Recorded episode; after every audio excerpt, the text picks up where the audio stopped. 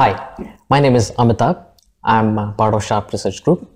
And today I'm going to talk to you about my research on managing knowledge and sharing knowledge. Well, as you all know, knowledge is very important.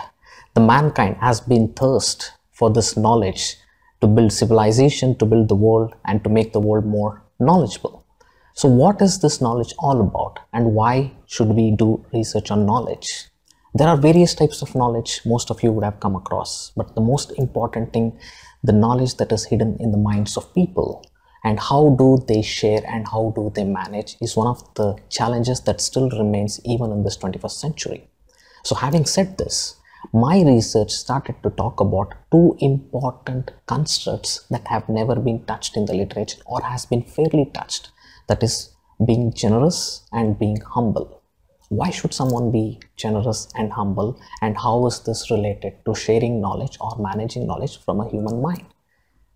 So this is the question and with this question we started doing a lot of research in small and medium sized enterprises.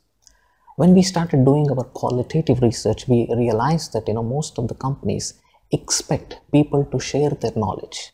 They expect people to be generous to share their knowledge but the people who are generous are expecting them to be humble. So this kind of qualitative data gave us a lot of information and a lot of ideas to do more investigation to understand how and why can people be humble or on what grounds or on what situations people will be humble and people will be generous. So through our model through our qualitative data we discovered something very phenomenal that you know being generous that means the more you give the more you get back. And theoretically and research has proven this concept and it is also proven in our theoretical model that you know this research actually can be shared forward.